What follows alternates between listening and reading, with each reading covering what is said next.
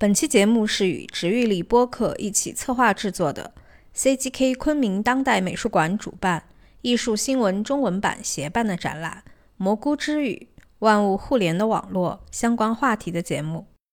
这一期节目从艺术家的作品入手，对谈艺术家的相关经历与创作，围绕着人与自然、故乡与世界的相关话题展开。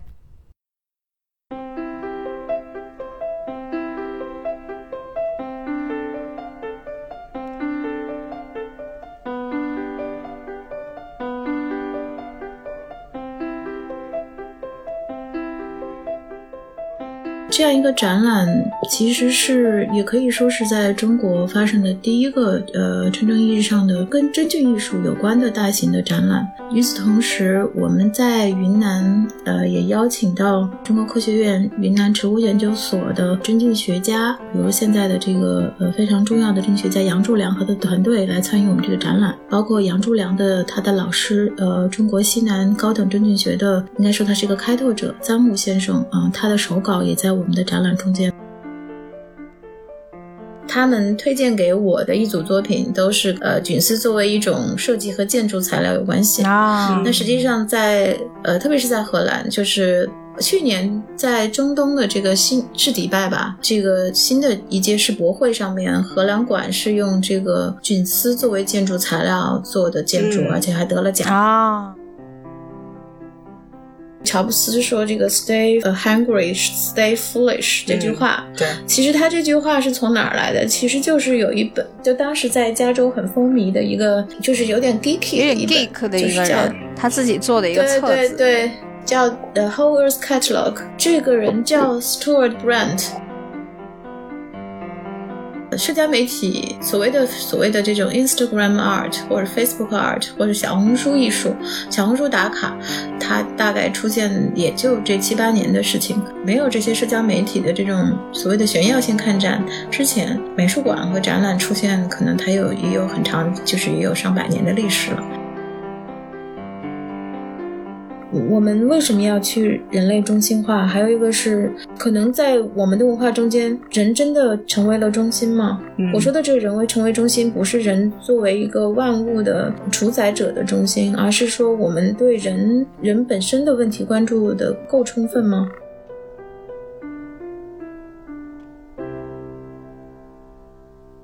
大家好，欢迎来到居力的播客，我是风吉。今天呢，依然是我们植育力和放大联合策划和制作的蘑菇和真菌相关的话题。那今天我们非常荣幸邀请到了展览《蘑菇之语：万物互联网络》的策展人叶莹叶老师，来分享《蘑菇之语》展览的故事和他个人有趣的经历。那在话题开始前，我们先有请叶莹老师和放大的主播丽珍和大家打个招呼吧。嗨，大家好，我是艺术新闻中文版的主编叶莹，我也是蘑菇之语万物互联的网络的策展人。呃，这个展览正在昆明当代美术馆展出，呃，从八月二十八号开幕到现在，已经有将近两个多月的时间。然后我们这个展览会延续到今年年底，欢迎大家去昆明看我们的展览。嗯。丽珍，大家好，我是放大 Blow Up 的主播丽珍。我是去看过两次这个展览的一个普通的展览爱好者，准爱好者。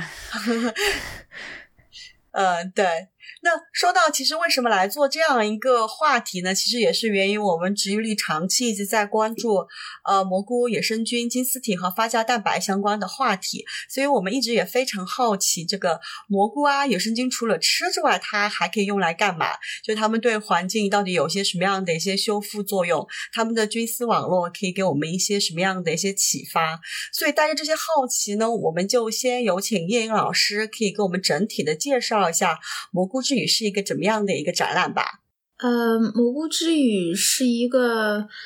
呃，我经常会在呃在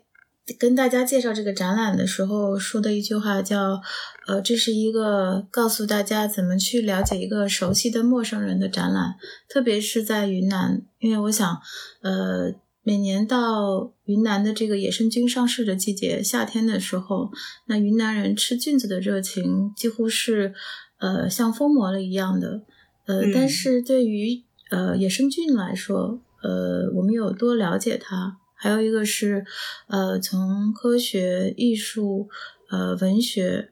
好多不同的领域，呃，我们和呃真菌能发生什么样的关系？呃，在这个从云南出发的呃跟野生菌有关的展览中间，呃，我们邀请了来自真菌学、生态学。呃，社会学、艺术、文学不同领域的这些呃艺术家、真菌学家、作家等等，摄影呃，包括摄影师，呃，他们记录下来了对于呃真菌的发现和心得。呃，在这样一个大的展览中间。呃，我们有来自中国、瑞士、法国、荷兰、加拿大、澳大利亚，呃，这些国家三十四位、三十四组。呃，刚才提到的这些，嗯，真菌学家呀、博物画画家、艺术家呀、摄影师啊等等，呃，一起来参与我们这个展览。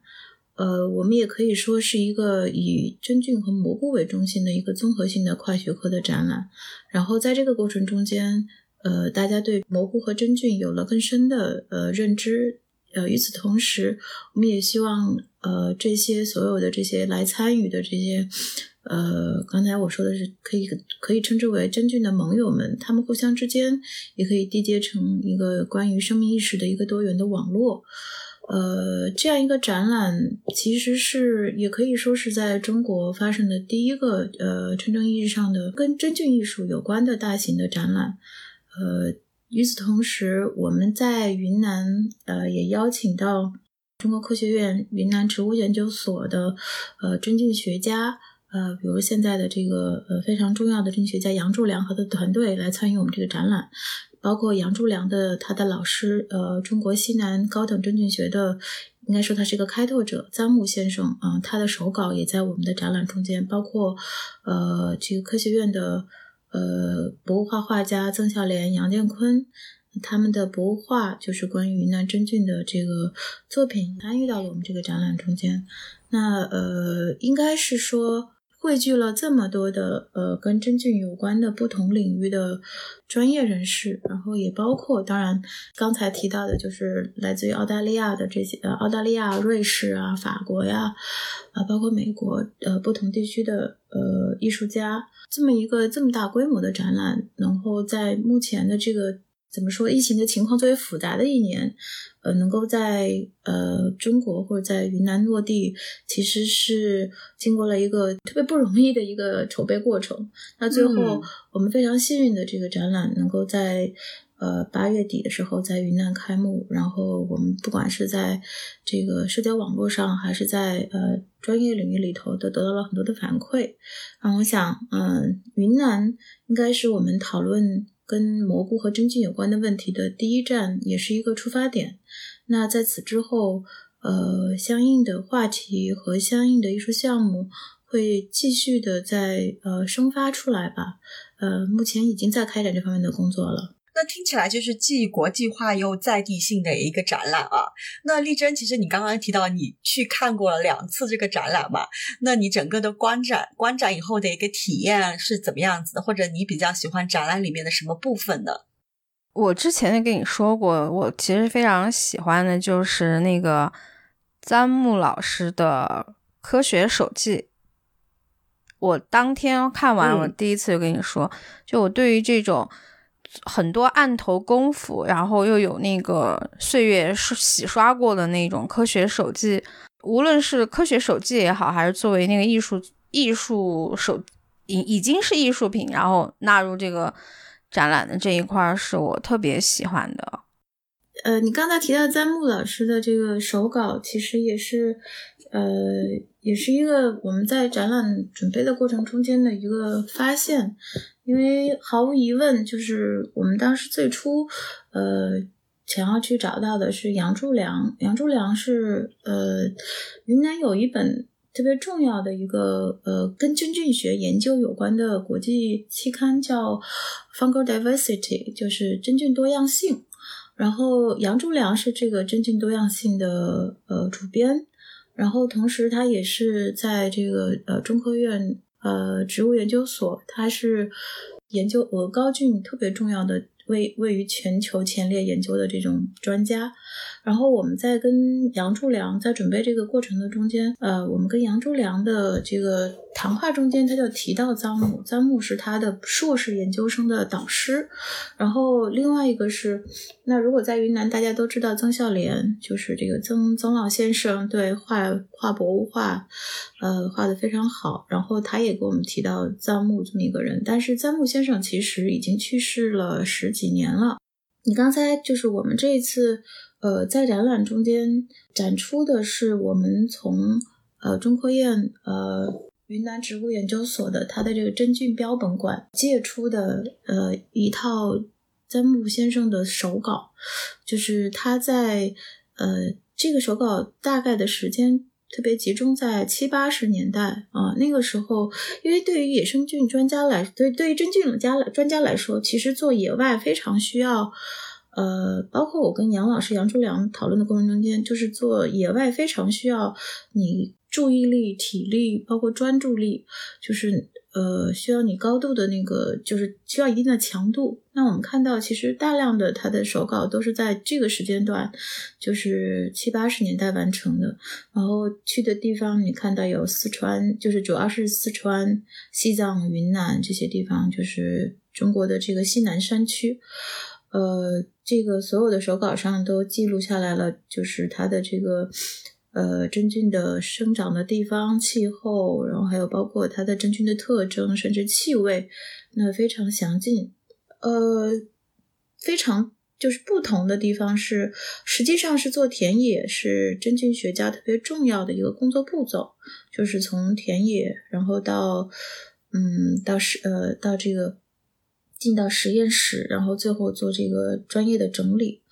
嗯，但是臧木非呃非常有意思，因为它有很好的这个人文学科的基础，这是一个呃非常一个特例。就是臧木的手稿可以说本身就像艺术品，因为他的他他所绘画的这些真菌，其实真的是就是当因为我们在我们的这个展览海报中间用了好。用了好几朵，就是他，呃，画的这个呃蘑菇，看的看起来就是特别有活力。然后，呃，这样的这种绘画的功底，还有包括他和自然的关系，绘画的功底其实也来自于他的这个人文学科的素养。然后，嗯，当然这种大量的田野工作，呃，其实也是呃为他们的研究打下了基础。所以刚才你提到，就是他的他的这个作品本身就像艺术品一样。这个的确是我们觉得，在这方面它可能是一个特例。就是我后来就去查了一下，就是其实张木先生他有一本书叫《山川纪行》，然后这本书是江苏凤凰科学技术出版社出版的，已经豆瓣上至少有两个版本的条目，然后这两个版本的条目应该叫阅读者的那个评分都很高，然后。有一个豆瓣的书友写的特别好，他说，就是说真菌学家的科考日记是却写出了诗意。就是我去查了这个条目，我才发现其实张木老师已经他是二零一一年就去世了。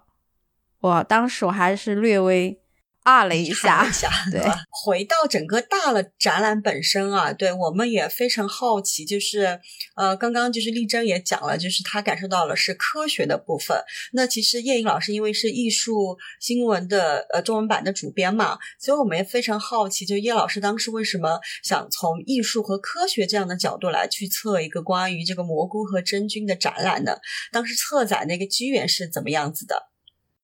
呃，为什么要做跟蘑菇呃或真菌为主题的这个呃展览？有几个背景。从职业发展上讲的话，其实从最近四五年以来，就是艺术新闻我所编辑的艺术新闻中文版，我们每年都会做跟生态艺术有关的专题，然后报道呃就是相关的艺术家的作品，然后也会去报道呃与此有关的展览。这个一直延续延续到现在，就是而且这个这个频次其实越来越高了。那必然就是为什么会有这样的一个刚才所说的内容的制作，其实是也是跟我们就是最近五六年以来，呃，这种大的我们所处的呃生存环境、生态环境的变化的迫切有关系，那必然也会引发艺术家去做相关的创作。那这个问题就是关于这个生态危机的问题，不是我们呃不仅仅是我们在二零二零年之后的这个疫情，我们所要。面对的问题，其实这个问题，呃，这十这十几年以来，已经从气候到这种物，就是包括物种物种灭绝、气候危机这些，已经越来越迫切了。刚才说的我的职业出发点，到这个我们所处的大的这种生存生存环境，一一环扣一环，就是在做这个，在关注到这个跟生态有关的文化回应这方面，呃，我们一直在做相应的工作。呃，为什么会选择在云南做？嗯，这也是呃，也有一个契机。昆明当代呃美术馆的馆长聂荣庆，嗯，我们其实认识时间很久，以前我们都曾经在北京呃生活和工作过。然后呃，后来他从北京回到了昆明，然后我从北京到了上海，但是我们经常也会有交集。我本人其实。也很喜欢云南，就是我从二零零四年第一次去云南，嗯，到现在已经快过了二十年。然后我觉得每次去云南的经验，其实都会让我离开这种大城市的生活环境，有一个很大的呼吸。然后这个很大的呼吸空间是我非常需要的。那我当时，呃，疫情之后，我也是经常会，当然就是没有办法出国旅行，但是我也经常会去，就是比如说去到。呃，南方城市会多一点，深圳啊、贵州啊这些地方，我都会去当地的植物园，包括在上海，我经常去城衡山植物园。那后来就跟这个聂荣庆，就是老聂，我跟他见面的时候，我就说我想在云南做一些跟自然有关的、跟生态艺术有关的这个项目。然后老聂说，那我们可以试一试。然后这说这个话的时候，应该是在二零二一年的夏天。他来上海的时候，有一次我们聚会，然后我们当时，呃，其实有中间有一些讨论的来回。其实当时我也呃有一些，其实有一些其他的想法。然后最后我们最后都回到了一个物种，从一个物种开始，那当然就是非常自然的，就是。呃，蘑菇。然后他当时在写，他说他在写一本跟蘑菇，就是跟云南的人吃蘑菇有关的经验的书。然后我当时 对对菌中毒。然后我我这边就是前两年在看罗安清的《末日松茸》，然后也有就是麦克法伦写的这个《生食之旅》。然后呃，跟他讲起来，他说那一个地方经验，然后我这边可能是更多的看到一个。就是整个这种学术环境，对学术环境，然后包括就是整个地球的这种生态环境有关的研究和一些讨论，然后就两下对起来，就说那我们就从从蘑菇开始吧，这个展览就开始准备起来了。那您刚刚其实也有提到，就是。呃，有在采访一些这个科学家嘛？因为我们之前采访过那个自霸老师嘛，他也提到，其实他的这组作品也是和科学家来这个跨界合作的。那您当时是怎么想到让哎科学家和艺术家来进行一些这个跨界的合作呢？在这个过程中，哎，这个说服科学家来做这个艺术的跨界合作的过程中，有没有遇到一些什么样难题呢？我一直觉得这不是。简单的被称为跨界合作，因为就是我们了解一个新的物种，必然需要一个呃真知吧。我觉得那可很多时候科学能给我们的是真知，自白化的这个。嗯，鸡枞菌和白蚁的共生，这个是呃，当时他提出来的。因为我们和就是在和自白做这个工作的讨论中间，嗯，其实也有次关于这个展出方案的推翻重来，推翻重来。其实最喜欢他的作品还是他的这种绘画，就是他特别贴切的进入到这个环境本身，画出来他的那个自然环境和呃和这个物种环境，呃。当时资柏提出要画这个就是真菌绘画的时候，就他当时也提到，就是说他因为他虽然很了解这个看得到鸡枞菌的生存环境，但是它具体和哪些白蚁共生，还有这个白蚁的共生环境和它之间的这种呃生态环境到底有一些什么样的就是其他的呃因素影响。在这个过程中间，刚好是因为我一直在跟呃科学院植物所的植物研究所的专家有联系，那有一个团队正好就是在研究寄生菌，然后和白蚁的共生，他们试图培养出白蚁的生存环境，然后让寄宗菌能够在里头能够人工培养出来，但目前为止这个是不成功的，还没有成功。我刚想问成功了吗？没有没有。然后后来我就帮资百和这个团队联系上了，然后资百就跟他们就。呃，在其实也是请教，就是具体刚才说的是个什么样的呃生存环境啊，包括白蚁什么物种，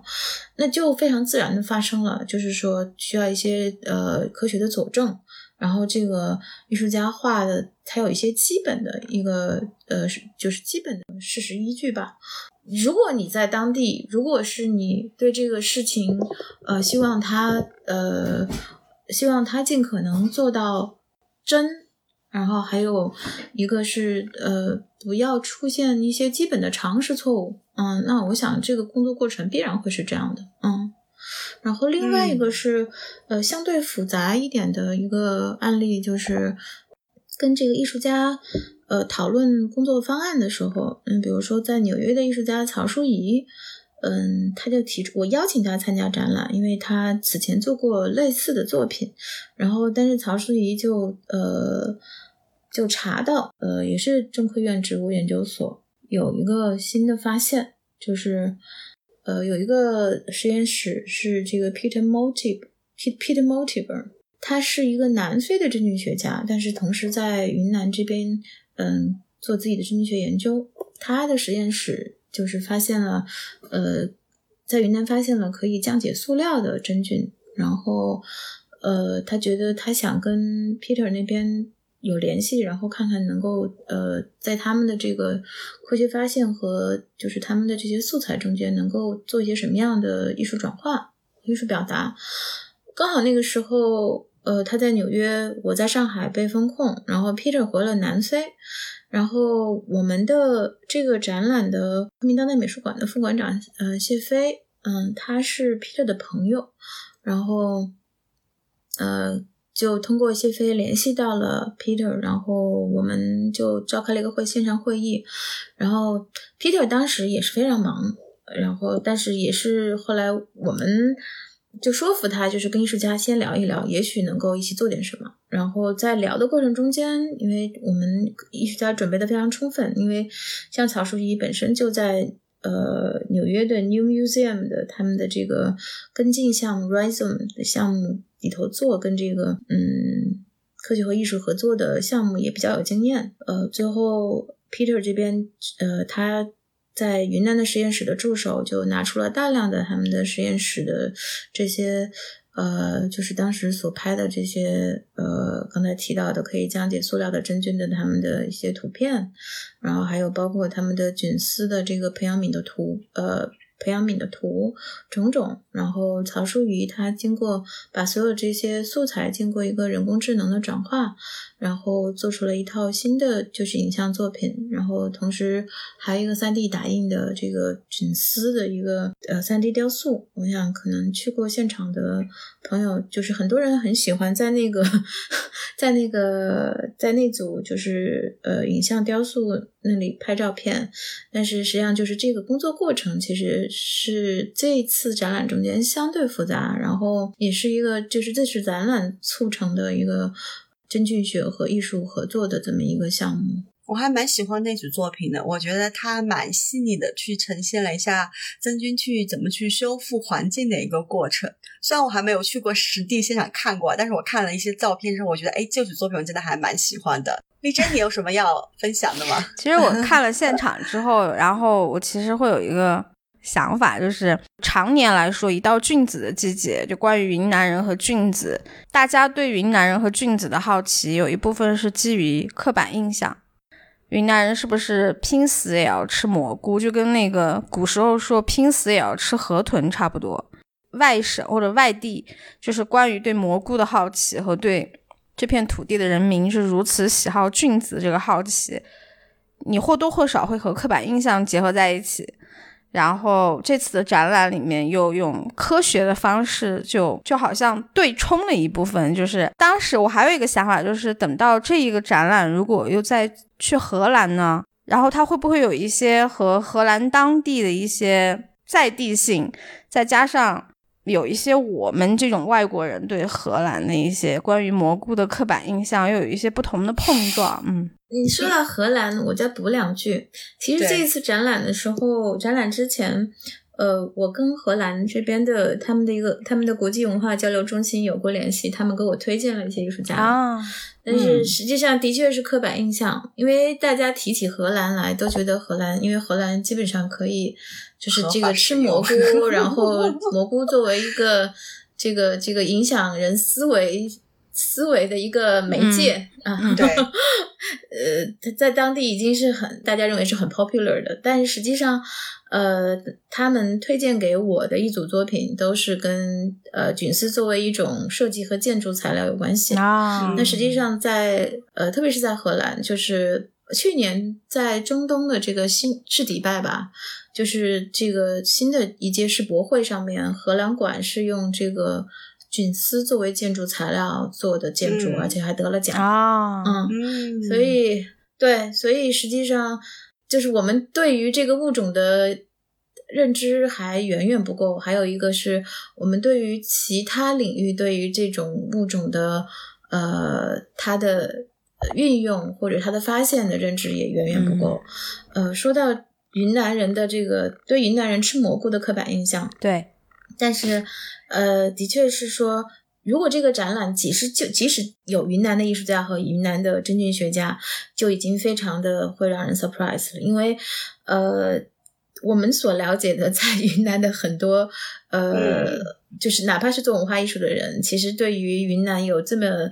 这么棒的真菌学家和位于全球前列的真菌学研究的这些研究成果，其实大部分并不了解。是的，嗯，对，就有一种 这片土地上就是刻板印象的传说和踏实的科学研究都有。穿越了，嗯，就仿佛带出了一个熟悉的陌生人。我们回到这个展览作品本身嘛，你刚刚也提到了，就是这个展览其实整合了三十四组国内外的艺术家的一些作品嘛。那能不能跟我们分享一些您觉得比较有代表性的一些作品呢？包括您是怎么来挑选这些艺术家和艺术家的作品的呢？是这个展览，呃，就像我刚才提到的，有一个特别基础的出发点，就是这十年以来，特别这五年以来，就是这个生态艺术，呃，它的发展。我所看到的有一些年轻的艺术家，华人的年轻艺术家，嗯，他们比如说曹淑怡，刚才我提到他的这个工作方法和他的作品，那还有呃还有艺术家，比如说这一次，呃像郑波，呃郑波，因为这几年在国际的。就是大的展览中间是很活跃的，呃，他参加过二零一八年巴勒摩的欧洲宣言展，他的那个绝恋，然后包括去年的时候在柏林的那个 Martin Grossbau，他做了他的自己的个展万物社，然后包括今年他也参加了二零二二年的这个呃，就是威尼斯双年展。嗯，他带了新的作品叫《春之祭》，都是跟生态环境物种有关系。那这一次他的作品就是我选择他的作品叫《植物的政治生活》，这是他去年参加呃，就是在柏林的个展中间的一组作品。嗯，他在这是他在柏林做驻留的时候，和一位生态学家和一位生物学家，就是在柏林郊外的一个原始森林里头，就是一边散步一边所做的谈话，就是一个比较观念性的一个作品。然后他谈到的很重要的一部分，就是我们选择这一次呃参与展览的，就是就是在森林里头这个菌根菌它和植物和森林的关系，它的其实这个里头它们既有共生，然后也有。竞争，甚至还有妥协，然后它，你可以把它看成一个，甚至就是在植，可能在植物的世界里，甚至也有阶级。当然，就是呃，他的这个作品的名字叫《政治植物的政治生活》，特别像一个隐喻。那至于说，呃呃，这特别像用人类的世界在观察植物的世界。至于说植物的世界到底是不是有这样的，就是所谓的政治和社会生活，也有一些其他的说法。那至少就是郑波用他自己的。用自己的观察和自己的这种工作方式，呃，带来的这一组影像的作品，呃，还里头比较在现场，可能大家比较受关注的一套就是《灵芝姑娘》。这次我们展出了四组呃《灵芝姑娘》，就是现在人在加拿大的一个华裔的女性艺术家严小静的作品。《灵芝姑娘》的创作过程也很有意思。其实，呃，严小静她自己家是在呃江苏南京，然后他，但是他在加拿大生活了很多年，然后。这组作品其实也是跟他思考这个人的生死有关系，因为灵芝在中国传统文化中间，其实它经常会成为一个这种所谓的求仙呐、回魂呐都有关系。其实也是跟我们对生命的认知有关系，就是中国人的这个世界观，就是可能呃死并不是终极，有的时候它只是一个生命的循环。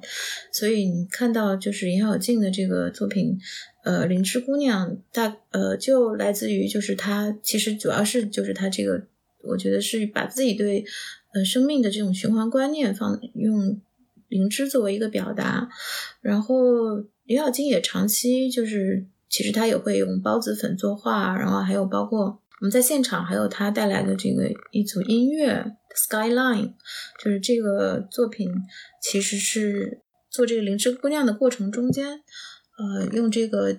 呃电极，在这个就是通向了菌丝，把菌丝这个变化的过程用电电极记录下来，然后最后进行数据的转换，转换出来的一段音乐。呃，我们在现场还会看到龙盼的作品啊，龙盼是他本人生活在呃江西宜春，然后其实他从他的研究生毕业到现在这几年一直在做跟真菌啊、植物啊有。有关的一些呃一些当代艺术作品，然后特别是跟生态修复有关系。那呃他做的这个作品，这个先进路口，其实也是就是里头他这个影像作品会看到菌菇船在有油污的水面上面向远方划去。那一个菌菇船当然不能够。不能够把这个海水面上的油污都吸附掉，那这是他希望，就是本来就是所谓的这个真菌它本身有的这种修复环境的能力，包括呃降解这些污染物的能力，能够帮助人类找到一个生态修复的出路。那这是呃龙盼的作品。除了我们刚才说的这些呃新一代的生态艺术家之外，怎么说？就是这个过程其实也是一个不断去寻找艺术家，然后结网的过程。如果是去过展厅的现场的话，发现我们在展厅的这个第一个展厅的现场，我们放了一套约翰凯奇的作品。很多人知道约翰凯奇他的三分四四秒，然后还有包括作为一个观念艺术家，他对激浪派的影响。呃，其实另外一方面，呃，约翰凯奇当时在 New School。当时在这个五六年到六一年期间，他其实一方面他教这个他的作曲课，另外一方面他还开设这个真菌学和蘑菇识别的课程。他非常有意思，他曾经说过一句话，他说：“我通过献授于蘑菇，可以学到很多跟音乐有关的知识。”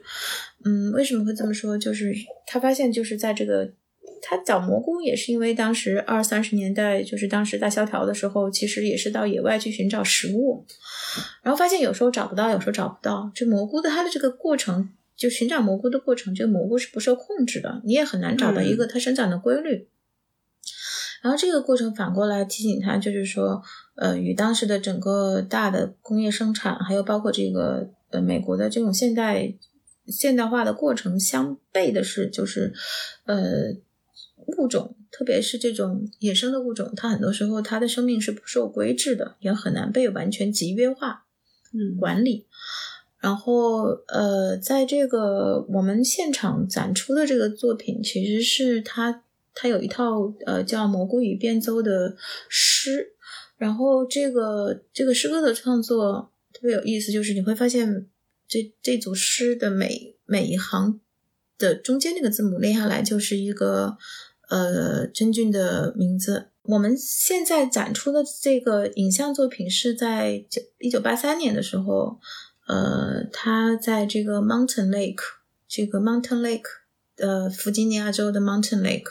那边有一个 Mountain Lake Studio，呃，他在那里做他的这个呃讲座的时候，在念诵他的这个蘑菇语变奏。呃，我们当时我最早看到这套作品的时候，其实。呃，就想要找呃凯奇基金会，呃约翰凯奇基金会去要要授权。那其实很早的时候，我们应该是在我在风控期间就已经给他们基金会写信，但是基金会的回复。呃，刚开始很积极，又突然又又消失了，又来 回来去好几次，就是我真的也是不受控制。然后，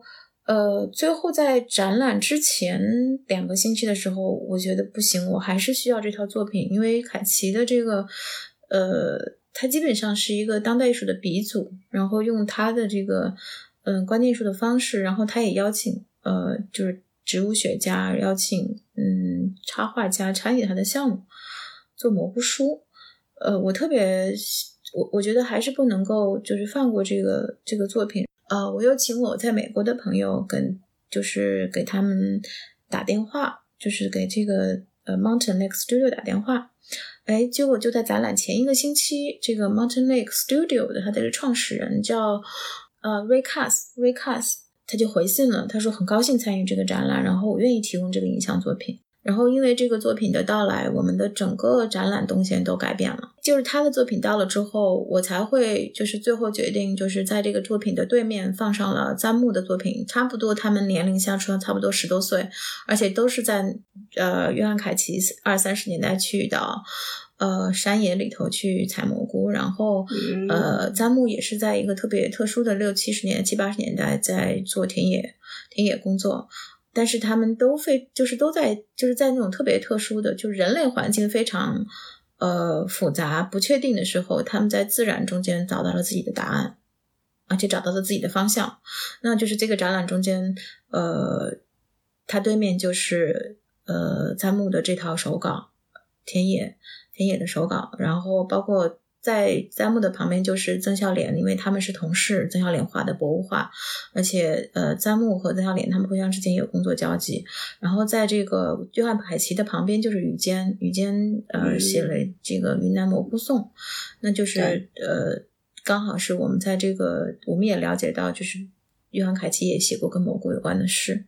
那在这个展展厅的，就是呃最后的一面墙上，我们看到的是张小刚老师的一组作品《黑与白之间的幽灵》，就是他作为云南相当于这个当代艺术的嗯第一代艺术家，在云南的，嗯，他的作品有很强的对于就是生命意识的关照。然后所有的这个我们的开篇就我觉得就足够成立了。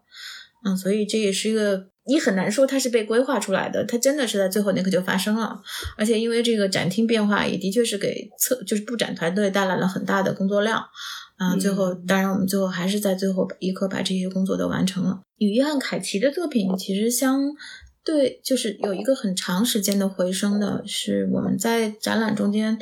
呃，有另外一个呃瑞士的艺术家，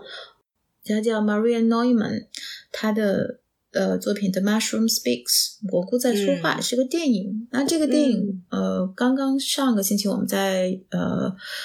呃在上海也放了一个全片。那实际上在这个作品里头，他也是邀请到了呃科学家，然后包括呃人类学家，呃包括神经病学家，然后一起来讨论，就是这个蘑菇呃怎么样。真菌怎么样能够帮助人和自然，嗯，产生这种疗愈？然后包括自然界的物种应该怎么样互相呃合作？嗯，这个 The Mushroom Speaks 基本上是我觉得是。嗯，把我们最近五年以来重要的就是真菌学的发现，还有包括呃真菌对于这个生态修复的贡献，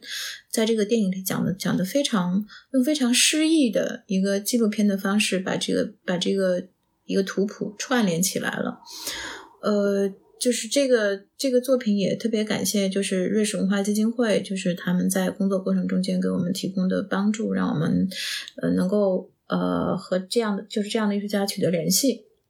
那另外就是，呃，沿着张小刚老师的这个这条线索，我们发现就是如果一个展览，一个蘑菇的一个跟蘑菇有关的展览，只是画蘑菇的话，那个展览可能本身就会显得太具体了。呃，因为科学家已经做了这样的工作，而且做得很好。呃，我们回头看，就是在这个展览中间，除了就是张小刚之外，比如说像年轻一代的裘小飞、郭宏卫、姜子飘这些艺术家，其实在他们的这种绘画作品中间，你都能看到我刚才所说的，就是通过一个物种。呃，从一个物种出发，然后让我们看到这个生命的底层是什么，然后还有包括这个，呃，最后呃人和自然的关系，它可能不是聚焦于某一个具体的物种本身，而是它们是互相嗯交缠在一起的。然后呃，当然就是这里头也。呃，最重要就是也离不开的是云南当地的艺术家，这也是我们到我到云南开始工作之后，就是包括我们邀请陈星浩在现场做他的装置作品，然后包括我们邀请李锐重新画了一组，就是他虽然生活在哀牢山，但是他不是说以科学的方式来表达，就是蘑菇对他的对他的影响，他也画了一组，就是呃跟蘑菇有关的这种，你看起来。似是而非的这个蘑菇的一个组画，然后包括呃，我们在展览中间就是唐志刚、呃李济、曾晓峰，嗯，他们也就是呃也也带来他们的绘画作品。然后刚尤其是刚才我们也提到了自柏，自柏就是我们几轮讨论我们的展览方案，最后他是拿着他的。呃，画纸拿着他的画笔，沿路一直在不在桂林啊，在昆明啊，一直继续呃画他那个 季宗俊和白蚁共生的大画，啊，最后展出的效果也很好。对，所以你会看到，就是这次展览中间，呃，它的这个体量本身也说明了这个它的学科互相之间的交缠的这个综合程度。然后还有一个是，呃，这一次展览有很多，就是刚才提到的很多作品，都是为这个展览而特别创作的。听起来就是一个既丰富又多元的一个金丝网络系统已经形成了。那我个人其实我蛮喜欢，就是瑞士艺术家的有一个有一组作品，就是那个漂浮的那个蘑菇群嘛。我觉得就是哎，也可以让人去仰望一下蘑菇，缩小一下人类的这个自我。我觉得这个角度其实也蛮好玩的，就感觉哎，整个蘑菇和整个展览就飞起来的感觉。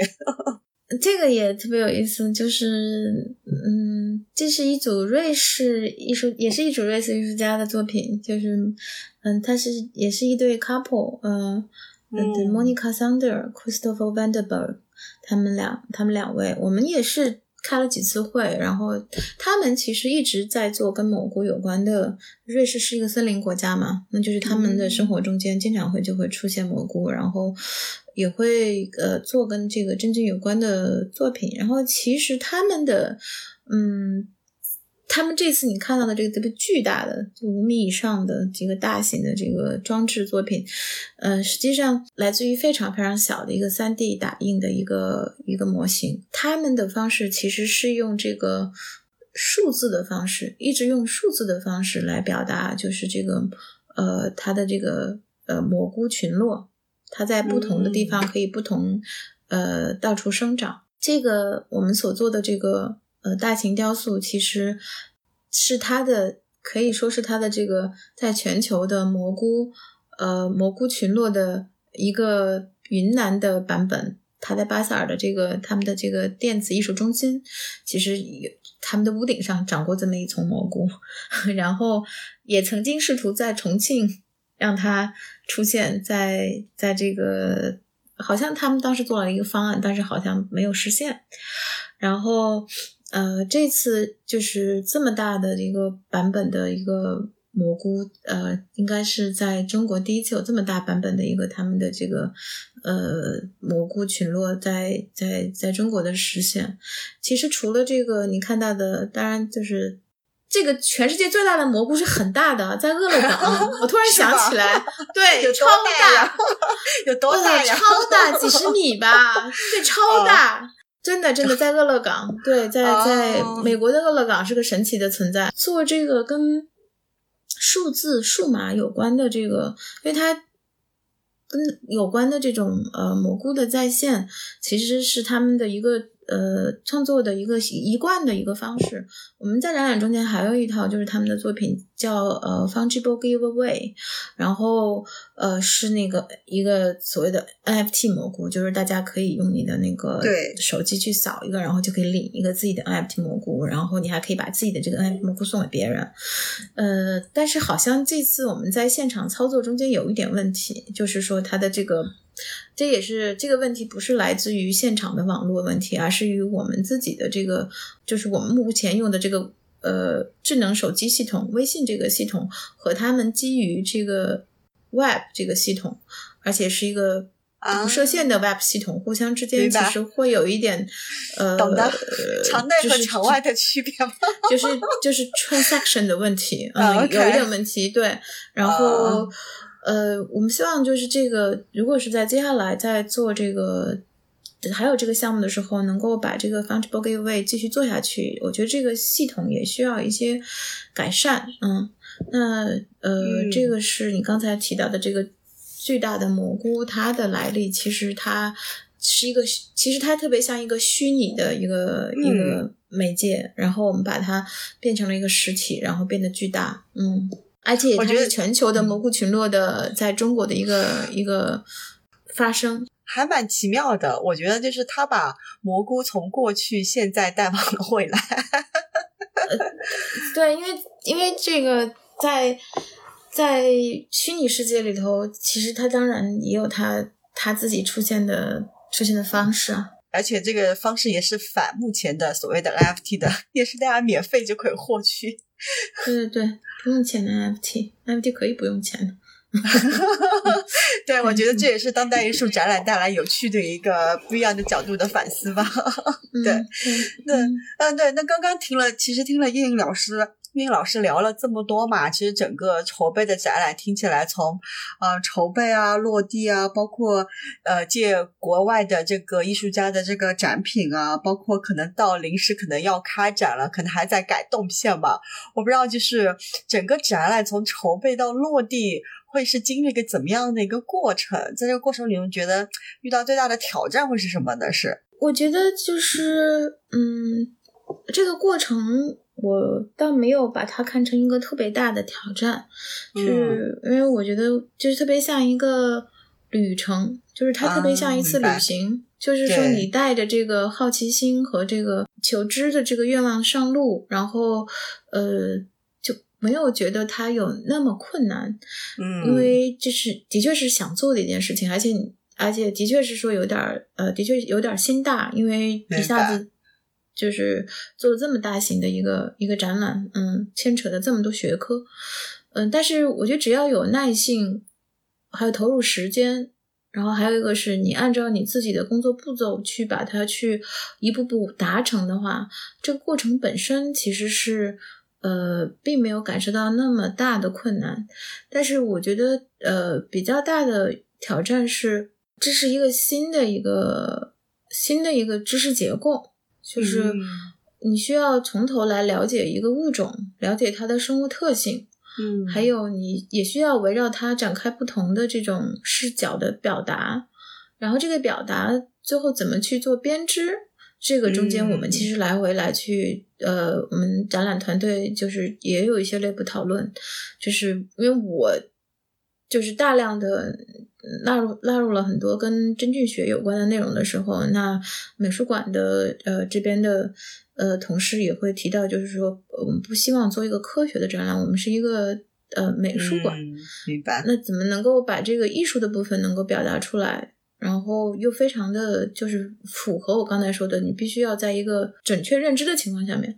所以这里头也需要就刚才你提到的合作，但是中间其实也需要很多平衡的工作，嗯，怎么去编织它，而且还有一个是在视觉传达上面又怎么能够有自己的独创性，也需要做一些工作，比如说严小静的作品，嗯，当时我们拿进来的时候，比如说我们有有他的这个，因为他是在在别的地方，呃，就是像他的《灵芝女孩》在苏州博物馆也做过展览，在国内，然后在这个爱马仕的这个爱马仕在上海的呃艺术空间也展展出过。但是严小静自自己也说，他说好像以前在国内也做过两三个展览，好像都没有这次的反响这么大。对，那我想一个是说，我们给了他一个完全不同的语境，就是我们直接面对这个。嗯，真菌这个话题，真菌艺术这个话题。另外一个是说，在展览的展示方面，你会看到，就是它的这个大的空间，呃，被隔成了隔成了呃两个部分。那下面一个部分，呃，它是八层，它是它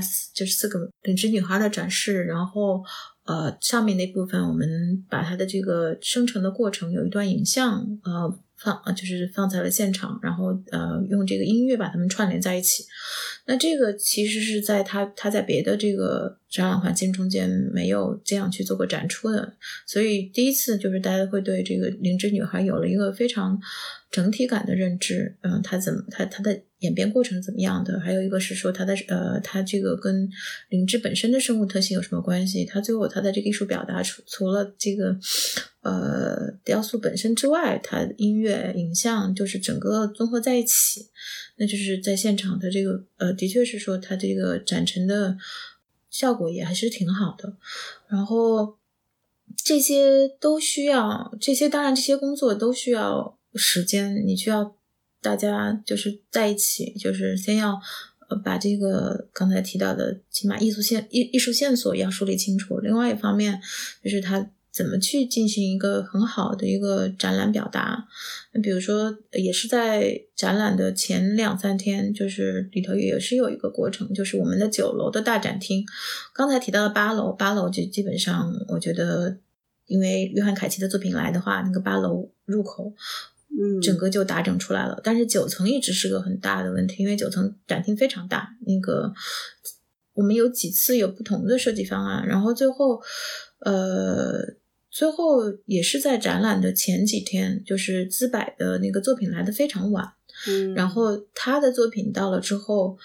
呃，我们发现就是呃，把杨建坤，因为杨建坤是曾孝濂老师的学生，杨建坤的一组呃博物画和资柏的这个呃真菌的，就是寄宗菌的共生图。季宗君白衣的共生图和杨柱良老师的那一组，就是呃真菌学研究的展示放在一起，那个展厅的，就是如果观众过去的话，就是整个从我们的一个就是呃生物界的这个演化图，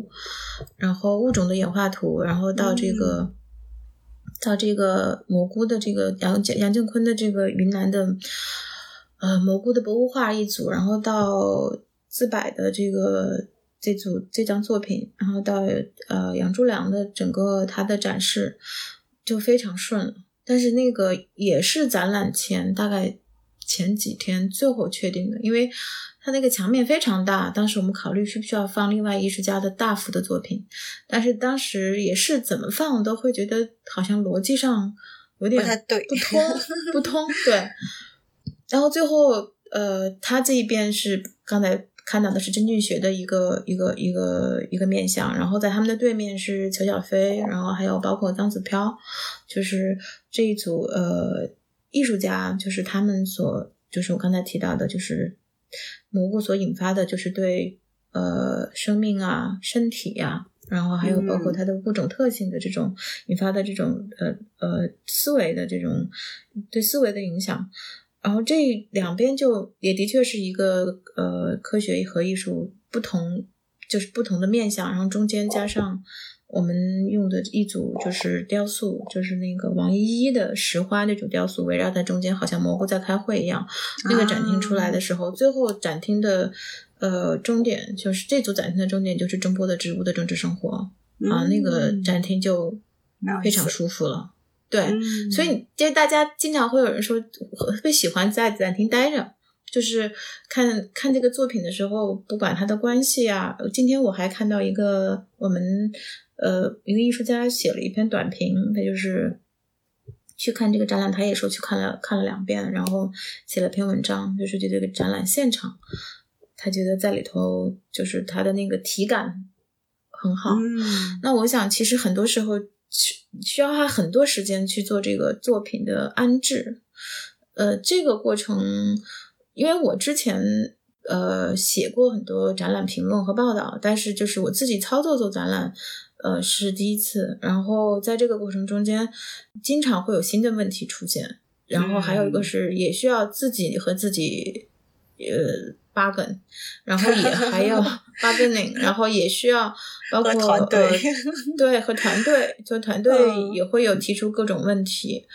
呃，这里头也很感谢，就是非常感谢，就是昆明当代美术馆，我们几几乎是用一个做实验的方式完成了一次展览。不管是从就是这个展览，就是这个呃馆长聂荣庆，他提出了很多对于展览展陈设计方面很好的想法，然后还有包括呃谢飞，就是他在。工作过程中间，他处理了大量的这个跟艺术家的沟通，还有包括就是这种呃合作的沟通，我们的各种呃从瑞士然后到美国、法国各种协议条款，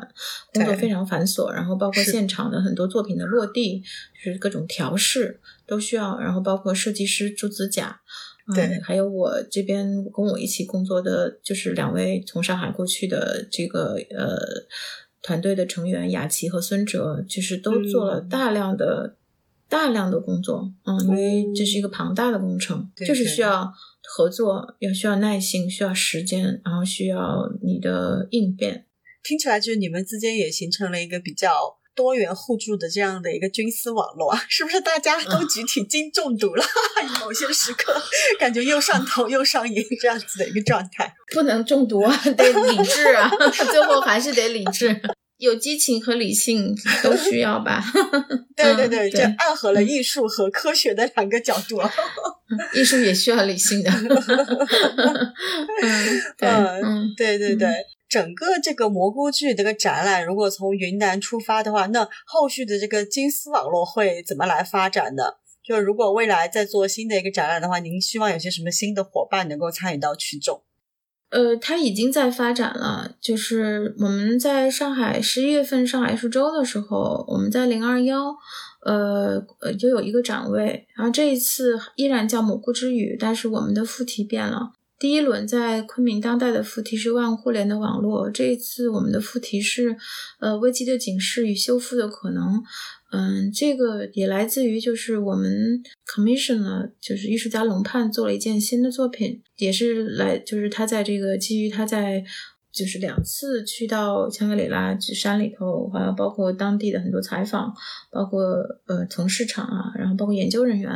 就是关于这个呃气候目前的这个气候问题对于松茸产量的影响，然后他嗯做了一个。目前来说，就是完成了这个，就叫松茸，呃，叫松茸之雨，雨水的雨。它的第一部分叫松茸之雨在林中，我们也在零二幺做了这个展示。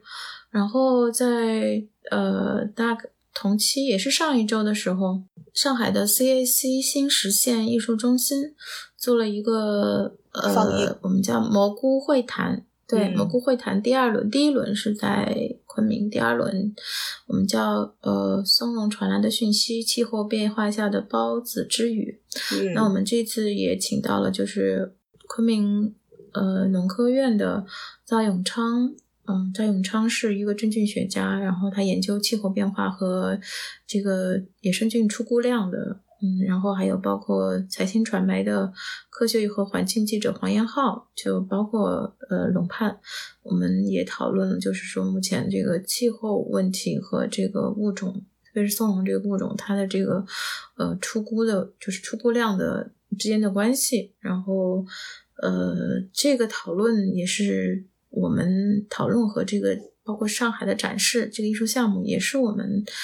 整个就是这个。可以说，你刚才提到，嗯，锦丝网络也是它的一部分。那我希望就是可能在明年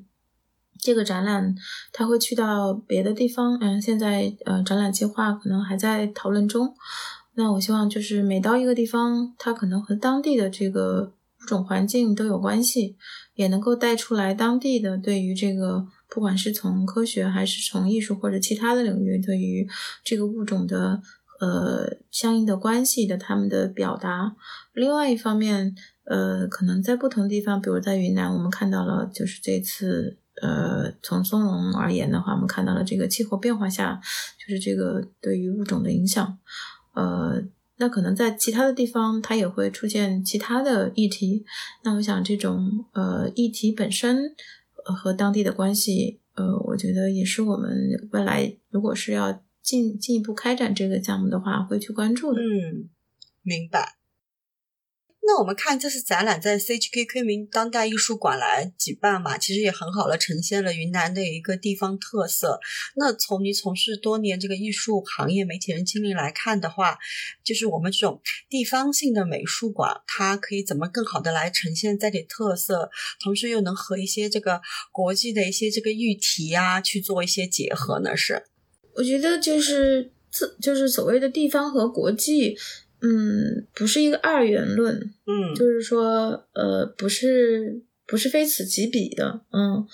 呃，首先，其实我觉得真实的面对自己的地方特色、特点和自己地方的问题，然后还有一个是真的需要花时间，呃，进入到这种嗯研究和讨论，这个是是是很重要的。每个地方都会有自己的地方特色、自己的物种。呃，自己的人文环境和自己的这个自然环境，呃，包括由此而带来的这种文化特点。那我觉得，呃，可能云南它的特点是它它是一个自然生物多样性非常丰富，然后自然环境也非常优越的这么一个呃地区环境。但是相对来说呢，我觉得基于这些自然环境所做的。呃，文化和艺术讨论不够，这也是一个特点。就是，呃，比如说，你可能跟很多艺术家讨论起来，他们并不知道菌丝网络。当然，大家讨论的特别多的，很多时候可能也是在讲蘑菇吃了会中毒啊，或者是这样的一些，呃，一些。喜闻乐见的话题，但实际上就是关于我们提到的菌丝网络，关于孢子，然后孢子就刚才提到的这个孢子，它的这个和菌丝蘑菇之间的关系，嗯，对于人文学科的人来说，可能认知都是很少的。那我觉得就是呃，有一个综合性的一个对地方的认知挺重要的。不是各自表述，那这样的综合性认知反过来就包括这次，呃，我们请这个赵永昌，呃，就是这真菌学家研究松茸的，他跟我讲，他说他看末日松茸看了三遍，然后他也认为，呃，包括我跟他讨论的过过程中间，我说有没有一种关系，不是人和这个。蘑菇之间不是吃和被吃的关系，那我想你在现场你也听到我们这个问题了。然后其实那天我觉得呃张老师也很开放，就是说呃我们可能需要跳出这种嗯我们之前的用经济的这个只是用经济的这个呃或者是实呃实用的这个视角来看待看待一个我们自然的物种，而是从一个更大的框架来看待，就是呃。这些物种和人在一个整个的这个地球环境变化中间的关系，嗯，那我觉得这种呃这种视野和这种知识框架，可能呃比我们具体的呃去看，就是具只是具体的看待某一种地方特色，要更为重要。每个地方都会，每个地方都有自己的特色。但是怎么去拓展自己的视野，然后建立新的认知的框架？我觉得这个是呃可能会更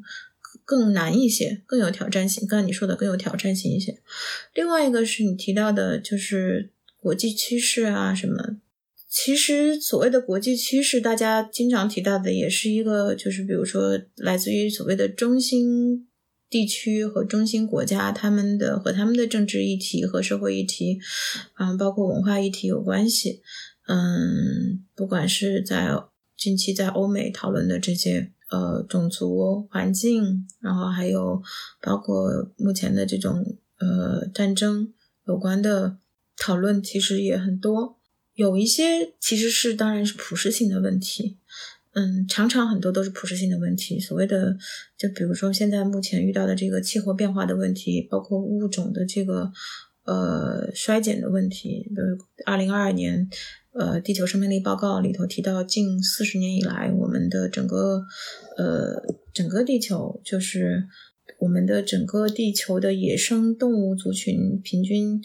在过去的五十年间下降了百分之六十九。呃，我想植物肯定也也不是一个小数字，也是百分之几十的比例。那我想这些都是呃我们所面对的整个人类环境所面临的问题。在这样的问题下面，可能每个地方基于自己的地方文化有自己的表述，但是整个大的问题，呃，是有它的普适性的。当然，呃，有一些问题可能就是比如说，呃，像美国他自己现在要特别迫切的要解决自己的这个又一轮的这个呃这个关于种族问题的这个。呃，争议也好，讨论也好，然后包括他的这个权利的诉求也好，然后欧洲面临的这个呃，欧洲和俄罗斯的关系目前的这种紧张关系，那这些可能有他们的自己的区域特点，但是总的来说，我觉得，嗯，怎么能够争取就是人和自然，就是人和其他物种吧，能够更为平等的相处，然后还有一个是说。尽量的就是争取一个和平的环境，然后度过现在的种种危机。这些问题，嗯，可能不管是来自于哪一个地区，或者是说身处在地球的不同地方，大家就是应该是，嗯，都是希望朝着这个方向走。虽然目前的大环境并不是很好。那我觉得，其实我们之前聊的松茸那个话题，其实确实也暗含了云南在地的特色，却又和全球的这个环境议题有息息相关。那所以看起来就是还是从某一个呃物种嘛，或者某一个菌丝的这个分类垂直切下去的话，可能既可以在地，又可以和国际的一些话题结合，以小见大吧。那看起来就云南很多东西还是可以值得再挖掘，再来深深的来做。其实关于这个蘑菇之语的呃话题相关的，就是我们聊的差不多嘛。然后的话，那关于您个人故事的这一块的话，就是我有看到您之前就在做过一个事件看见呃少数民族呃文化保护相关的一个项目。那这个项目具体是一个什么一一样什么样的一个项目呢？对您这个来做这个蘑菇之语有些什么样的影响呢？这个项目是二零零九年到二零一零年，就是。嗯，朱哲琴艺术家朱哲琴和 UNDP 联合国呃发展署一起发起的，然后当时去了云南、西藏、内蒙、青海，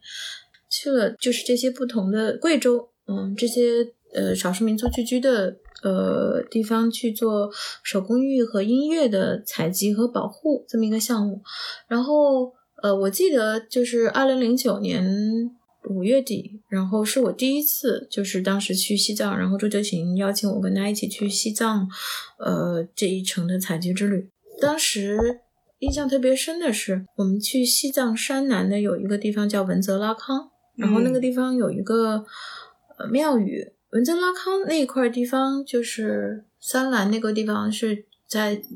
西藏人的生活中间，他是被认为是这个宗教宗教观里头是被认为是莲花生隐修的地方，它有很多那个山山洞。呃，我们当时就住在了文泽拉康的这个寺庙里头，呃，寺庙里头夜晚就住在他们的那个庙里头。我记得那天夜晚的时候，山里头真的是可以看到特别多的星星，而且天空非常低。印象我现在还能够记得，就是那个星好像一直在往下垂那种感觉，从天天空。我早上起来的时候，就是那个庙里的阿尼就送我们那个柏香，就是那个柏树的那个柏枝，然后它的香，我很喜喜欢闻那个香味。后来在家里放了很久，放在书房。我几乎后来嗯每年都会去西藏，连续了好几年，然后去不同的地方，会觉得在那样一个地方就是。你会自然自然会有敬畏，山脉湖泊都非常的庄严洁净。我觉得在那样的一个环境中间，你会觉得就是人特别渺小，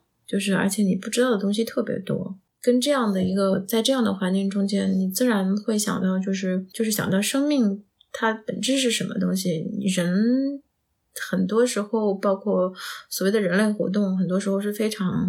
虚妄的，特别是基于人类的这个人类系统运作的这个欲望所产生的破坏，也是非常也是很虚妄的这个过程。但是，的确它在造成的这个破坏是事实。嗯，刚才我提到的这个地球生命力报告，不管是雨林还是。鱼、鸟、各种动物，就是都大量的大幅下降。我们已经在这十几二十年里看到很多这样的报道了。这些特别具体的这种旅行，让我会对，因为我生活在就是这些年我一直生活在上海和北京，就中国的这种大城市，在一个非常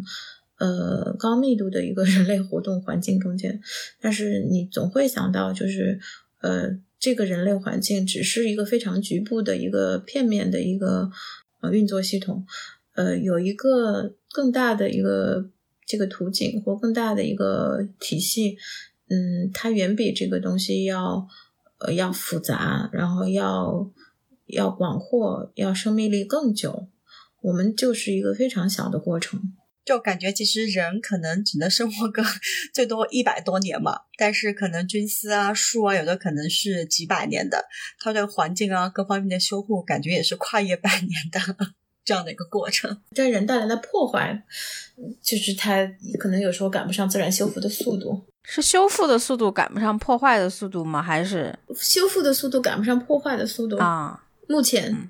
这个情况，除非人类消失。我想问一下，就是作为策展人，从事这个行业、从事这个职业的话，你日常看什么样的展可以给你带来一种兴奋感和你特别喜欢？嗯，跟风奇在准备这个。访问的时候跟他聊过我几次经历，我记得就是，嗯，大概在二零一三年、还是一零四、二零一四年，我在柏林看过一个展览，叫 The Whole Words。它其实是这个展览特别有大量的文献，展览出现文献这件事情，我觉得是，就是我觉得这不是什么问题啊，明白。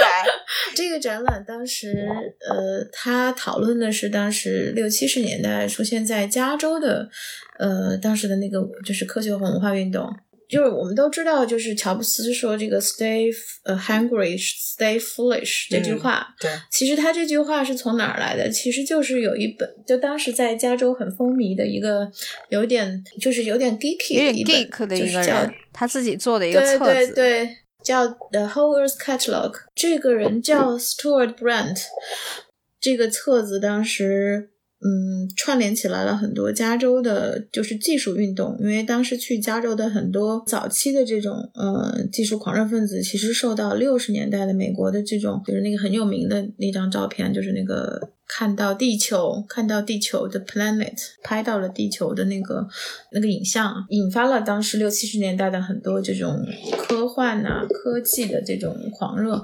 那个展览做得很好，就是一直要读下去。就是我当时跟我一跟我那个朋友一起去看的展览，他本身也是经常去加州，是做跟技术有关的这种，他自己本身也是个 geek。然后看完这个展览之后，我我当时。本身因为在那两年，我也经常会去加州，就是从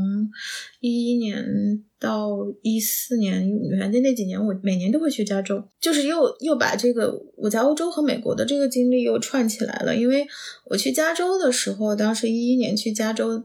第一次去加州的时候是参加，呃，加州有一个地方叫 Big Sur，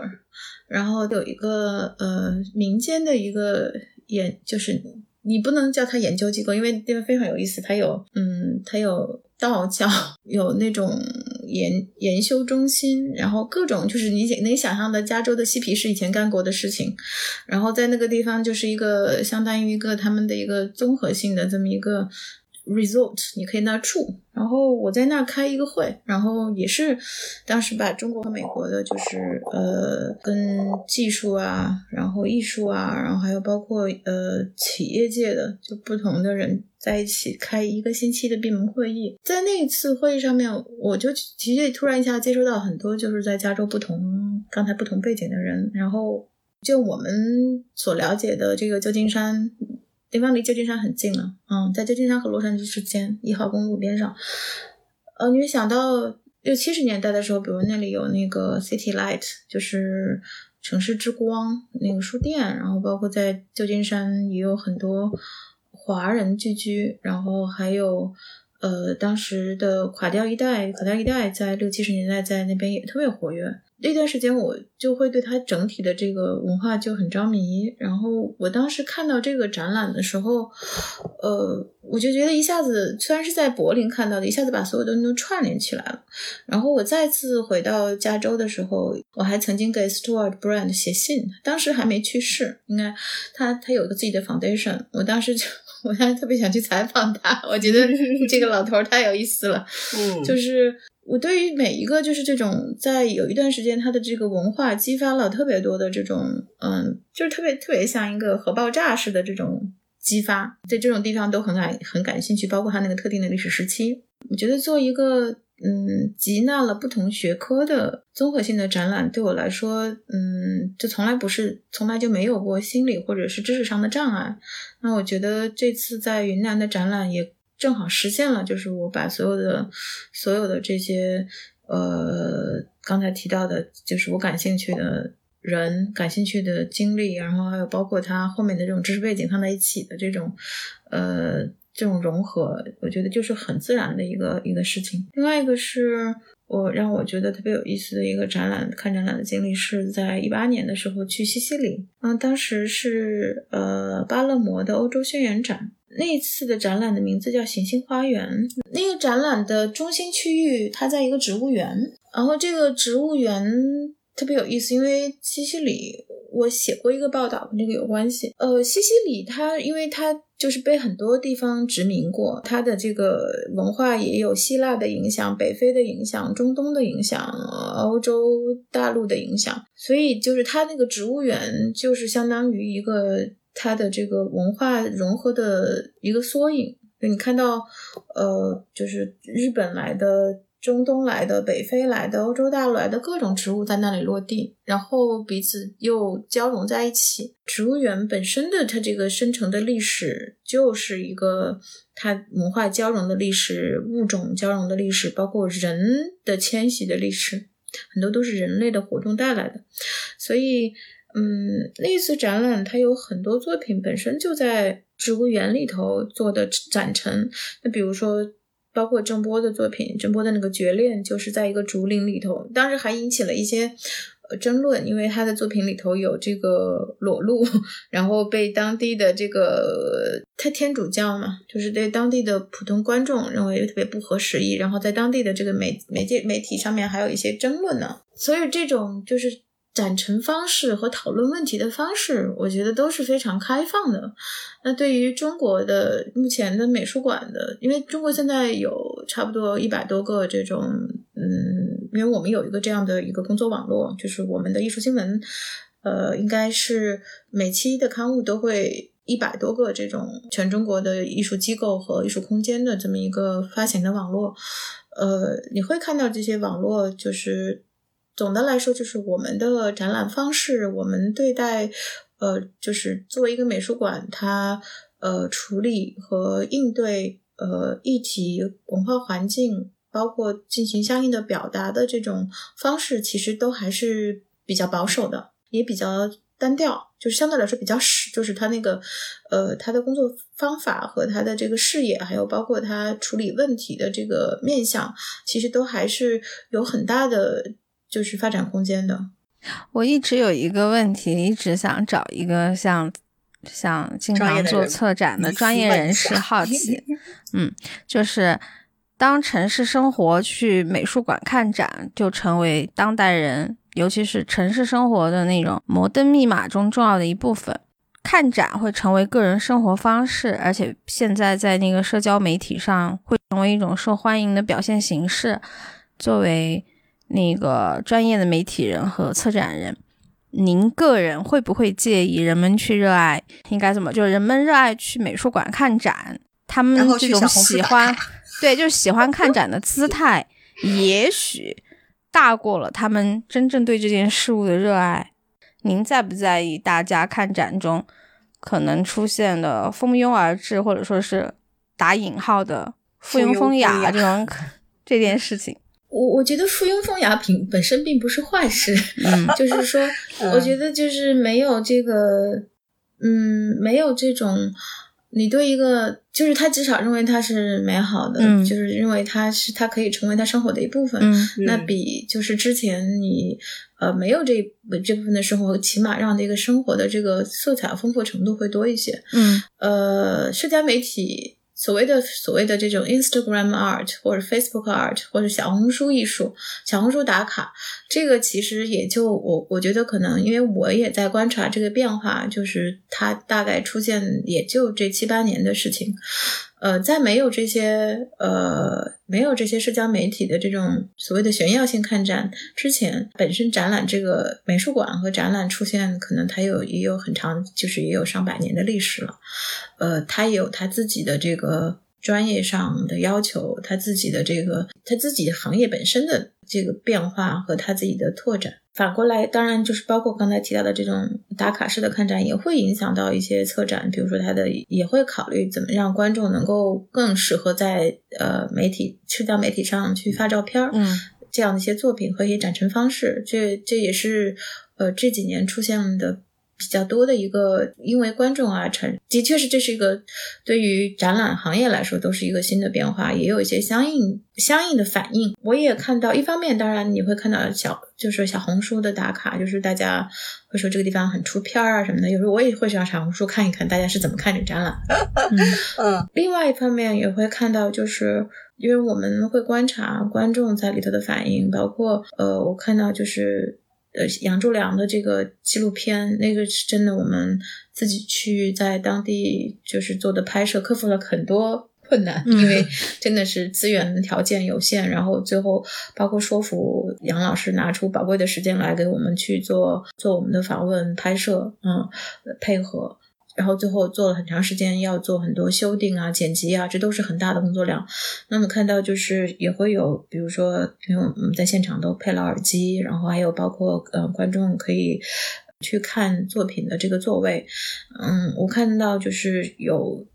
有小朋友，大概可能也就上小学，就很认真的在戴着耳机在听杨老师讲解云南的蘑菇。嗯，然后包括我们的展厅里头，如果你去的话，也会看到就是。我们准备了这个阅读区，然后这个阅读区它的都没有怎么专门说过阅读区。这个阅读区的图书，其实我们把适合于就是观众阅读的跟真菌学有关的读本，然后包括呃这个跟或阿来写的《蘑菇圈》这样的小说，然后包括呃我们刚才说的就是基本呃跟真菌学研究有关的非常有意思的人类学也好，然后还有包括真菌学的普普及读物也好，就是放到这个阅读区。呃，每每那个地方都会有观众坐下来看书。嗯，这些也同时发生在我们的一个展厅周围。嗯，那所以我想，就是就像我们认识一个人一样，就是有各自的认识方式。有些人可能看他的外表，那有些人可能看他看他的那个大脑，有有些人可能他对他的某个局部感兴趣。我觉得这都没有关系。我们带着自己的认知世界的方式进入到一个新事物，然后其实认知是新事物的过程，就是我们了解自己的过程。我可能从我一个普通看展人的经历，我可能，呃，有一点看展心态的变化，然后可以分享一下。其实因为，呃，前几年其实一直在上海看展，一直去看一些当代艺术或在美术馆里面展。看多了以后，我就觉得，哎，看完这些当代艺术展，我就觉得我看了以后我不开心。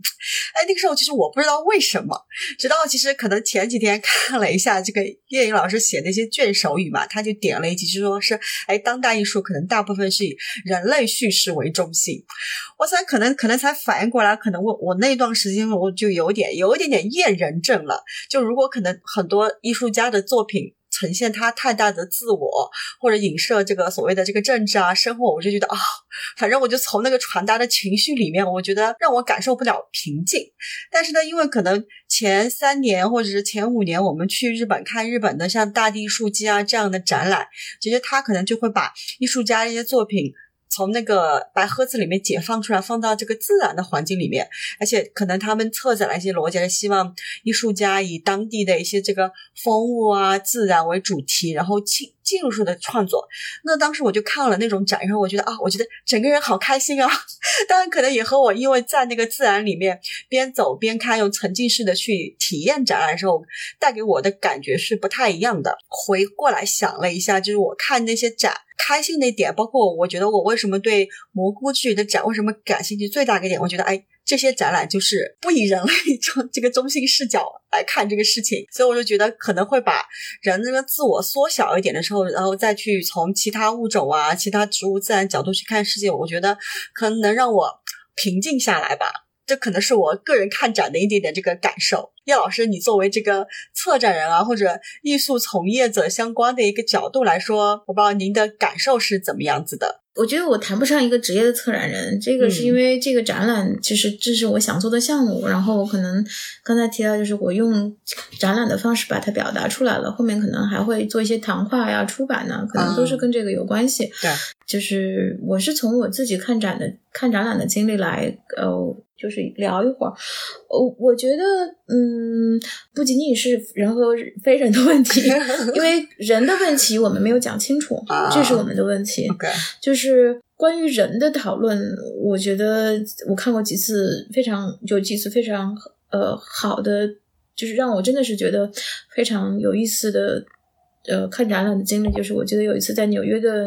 New Museum 新美术博物馆，我看到一个讲东欧的，就是 Nostalgia 这个展览，就是怀乡病。这个展览讲的是，就是以俄罗斯为主吧，就是东欧俄罗斯，它当时在整个，就是应该是说冷战期间，就是它的整个社会文化宗教的面貌。而那个展览非常的 dark，非常的。呃，暗，然后非常的重，嗯，就里头有有宗教的，还有包括呃，就是跟宗教有关的，然后包括人在这个极端环境下的这个生活状态，然后还有包括有特别多的纪录片和影像。那个展览非常重，但那展览我看了一天，就是在里头，我觉得非常好。呃，并不是说我们人类的问题不值得讨论，嗯，人类有很多的问题没有解决，而且还有我们人类自身对自己也并不了解，对我们的社会问题的理解，呃，我觉得也不够透彻。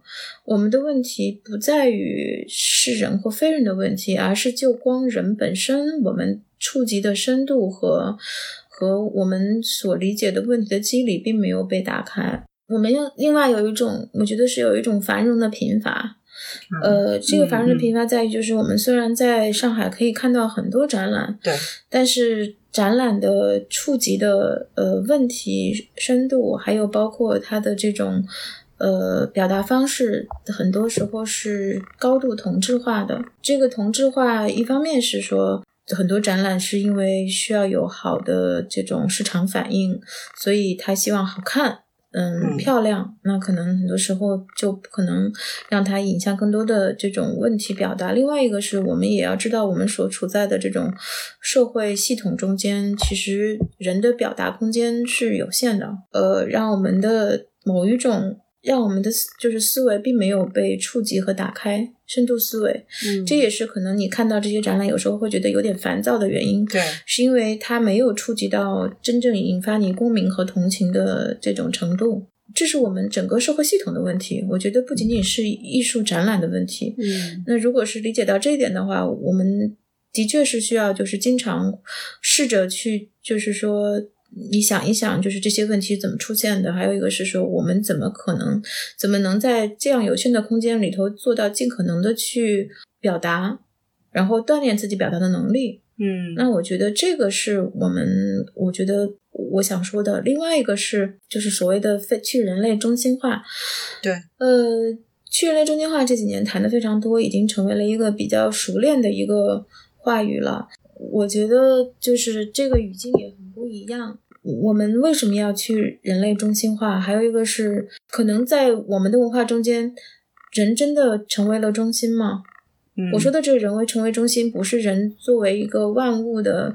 主宰者的中心，而是说我们对人人本身的问题关注的够充分吗？明白我意思吗？就是它不是关于从不是从这个物种间的关系来讨论这个问题，而是说作为。呃，这一个物种本身，我们其实，嗯，给到它的这个表达空间和它的关照，其实可能也并不多。嗯，这是我们自身存在的问题。当每一个话语、新的话语抛出来的时候，的确，我们有时候需要去慎重的对待它们，因为我们和讨论所谓的去人类中心化的这个，因为这个是一个的确很西方的一个西方中西西方的一个。一个一个话语，但他的问题是，他是现代社会以充分的以人为中心之后，他要讨论的一个问题。那我们现在讨论所谓的去人类中心化，呃，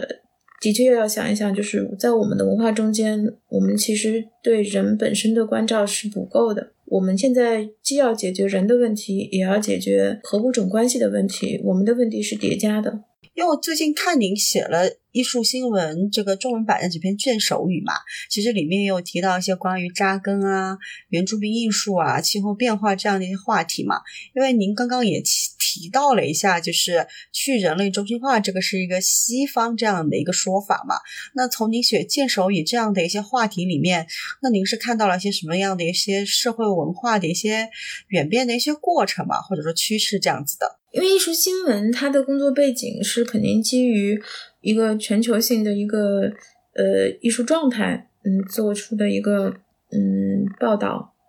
和表达。你刚才提到那几个关键词，跟今年呃去年、今年以来，就是大的国际上的双年展，然后大型展览，还有包括这种就是这个全球艺术界的一些讨论是有关系的。这个是一个整体的一个一个状态，去全球化。就是肯定是，肯定是疫情之后的一个一个基本状况。嗯，物理上因为疫情，大家基本旅行都很难。然后这个时候反过来，呃，关注就是本地的这个文化，然后包括本地的各种呃生态社会环境，这也是必要的。因为这种关照和我们，比如八十年代中国也说过所谓的寻根，对吧？嗯，文化上寻根，呃，但是。呃，那个时候的寻根更多的是说，在面对这个西方的，嗯，特别大的这种文化冲击的情况下面，怎么去找到自己的文化根源，嗯，那么一个，嗯，反向的作用。但是现在我们所讨论的这个根，可能不仅仅是来自于这个文化和传统的根源，还来自于刚才提到的，就是你是否了解自己的，呃，生存环境、生态环境，然后包括生态环境目前所受到的这种，呃，巨大的影响。甚至恶化，那个时候就讨论这方面的问题会比较少。呃，关于原住民问题啊什么的，因为前两天我也遇到一个从香港过来的策展人，就是他刚才我们提到的这些问题，他也在最近他也有在关注，然后他觉得就是想去中国的这些地方去寻找一些，就是去找一下所谓的原住民艺术。然后据我所了解的，就是比如说我去云南待了两个月，然后我觉得就是如果用。北欧人，然后包括北美、澳洲都有兴起了各种，就是呃，对于当地的原住民艺术保护的运动。这个如果是回到中国的现实环境的话，你会发现，呃，它跟整个的这种他们所在的社会环境和政治议题是有关系的。但是我们其实，在目前的情况下，其实对于原住民。艺术的认知、理解和保护和他们不是在一个语境里头，怎么样去处理这样的话题，有时候是需要很慎重的。刚才你提到，就是我在艺术新闻里头，嗯，讲到的这些话题，那是我们作为一个呃媒体工作者观察到的一个全球性的变化。嗯，但是这些话题和我们自身的社会环境和生活环境、生存环境，它的。关联度有多大？关联度还有就是关照有多大，或者是说我们还能发现一些我们自己的什么问题？嗯，这个可能是观察者和和观察和报道和你具体做做落实去做自己植根于本地的发生发出来的项目，它是它不完全是在一个一个路径上。嗯，哎，那所以可以这么理解，您来测蘑菇这一个展。其实是希望您个人在这个其中扮演一些什么样的一些角色嘛？就除去您这个艺术新闻这个主编的这个身份之外来看的话，我觉得起码就是说，嗯，从当代艺术的角度来说的话，我觉得疫情之后需要做一些视角上的改变，嗯，然后。那当然，就是蘑菇，它是一个特别有意思的，它特别像一个逃离，就是说逃离了一个北京和上海的这种 是的话语场和展览场，然后是一个撤退，嗯，就是你退到了一个相对来说自然可能比人更大的环境中间，然后在那在那里可能你找到一个自然的伴侣，然后去了解他，去为他做点什么，呃，这个是其实是一个。我想可能是一次以退为进嘛，嗯，去找到一个新的一个一个天地去做表达，然后这是我觉得目前来说，呃，在非常有限的空间中间我能做的事情。呃，在做的过程中间，比如说，我觉得也是，比如说，嗯，刚才提到的所谓的菌丝网络的铺延，呃，这个是我当时并没有想想到的。刚开始做的时候，是在做的过程中间，我就发现它有不同的，在不有不同的面向，有不同的生物特性在。然后还有一个是它对应的这个空间环境发生变化的时候，它的这个特性也可以做出适当的演化。那我觉得这个过程非常有意思，就是它它是一个有机的一个一个延展，它不是一个呃完全可控的，然后完全被规划好的。那我想就是至少在过去的从八月底到现在，呃这短短的两三个月中间，就是它引发的一些。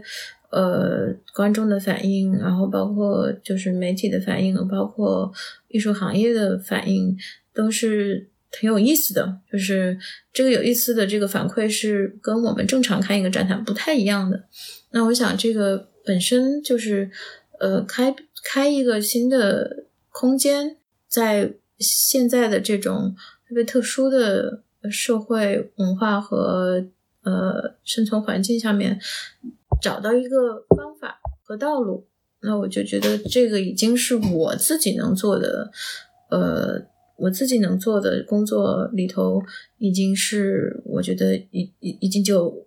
就很有很有挑战性了。嗯嗯，听起来是感觉是可以向真菌和蘑菇去学习一些自救和自我修复的一些方法。呃，我觉得我们对他们并不了解的远远不够，也是，就是，对对对，因为就是有一个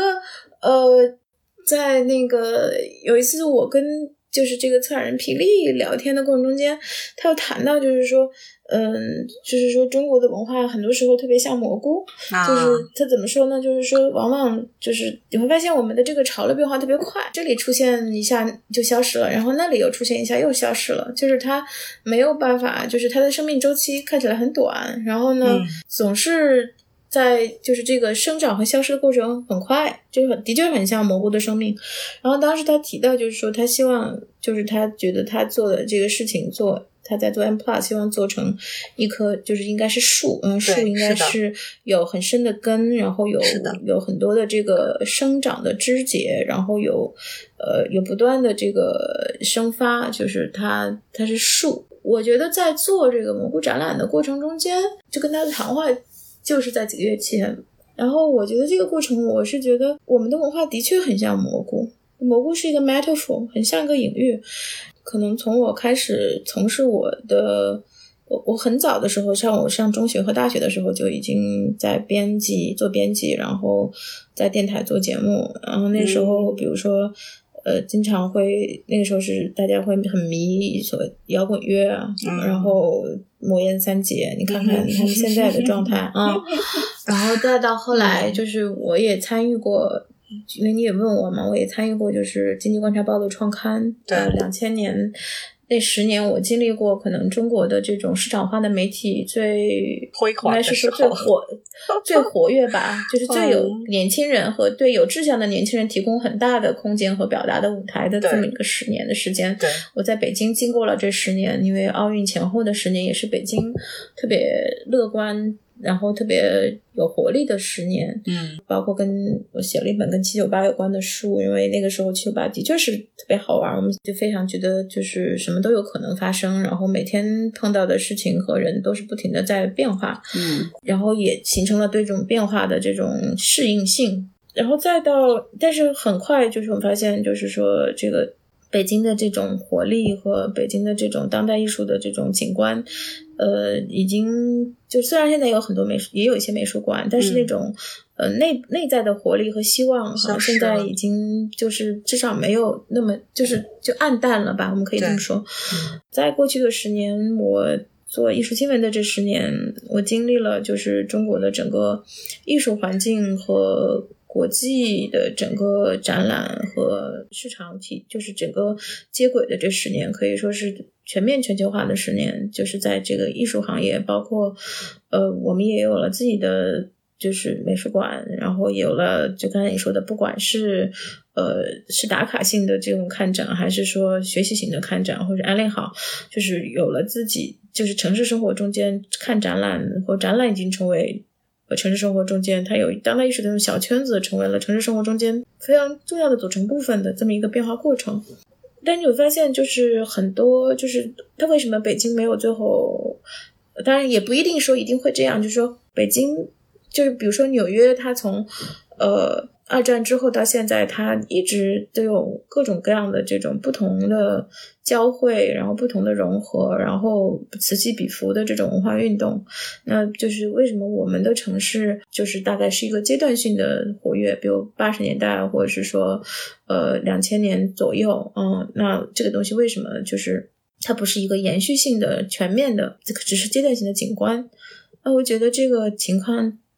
再回头来说，它的确有点像蘑菇，就是这个，它是在这里生存了，可能出现了一个，就是可能一个朝生暮死，可能一个一个时间段，然后一天两天，它可能就出现了消失了。那另外一方面，我现在觉得很多时候也没有必要那么就是那么容易。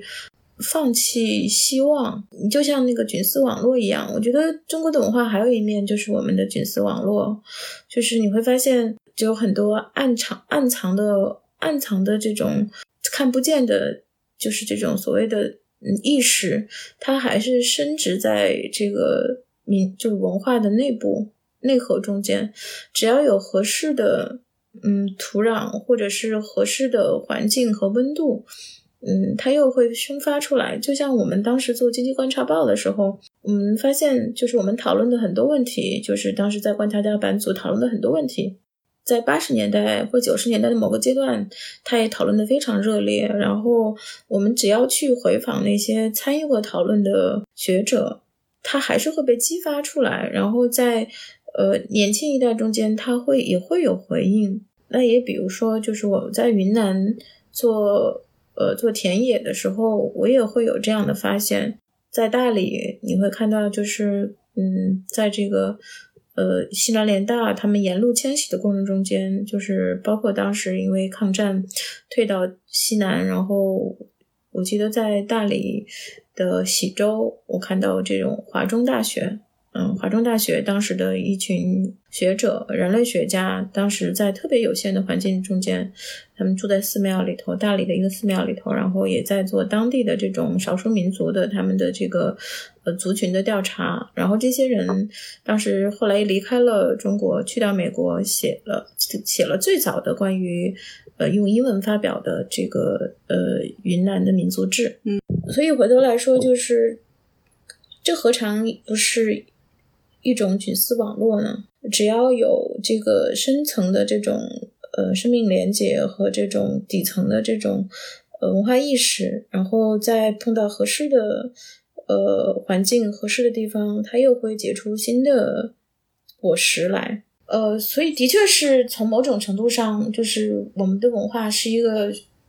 很像灵芝。它的生命体就是不断在循环的，嗯，可能你以为他死了，他在什么地方它又活过来了，然后还有一些在你不能了解的地下，或者不能到达的这个，就是没有看到的那个网络所抵达的地方，它可能又会生发出新的东西来。那还挺适合，那就很适合在云南做这个展览了。云南就是一个聚聚力之后又可以有所绽放的地方吧，可能就像蘑菇的生产地一样。云南，云南是一个，我觉得云南是一个最后人类可以退却的 地方。它是一个有，对，因为它如果从人类就是从社会发展来说的话，云南肯定不是一个经济发达或者是文明 civilized 特别强盛的地方。它是一个更偏向于自然和这种呃，刚才你说的嘛，它是一个 shelter，它像一个 shelter，嗯，对，它像一个 shelter。所以在我们现在这种环境中间。返回到这种返返回到这样一个 shelter 去做一个，其实带有一些时代隐喻性的展览，我觉得，呃，可能它还有一个这样的面向。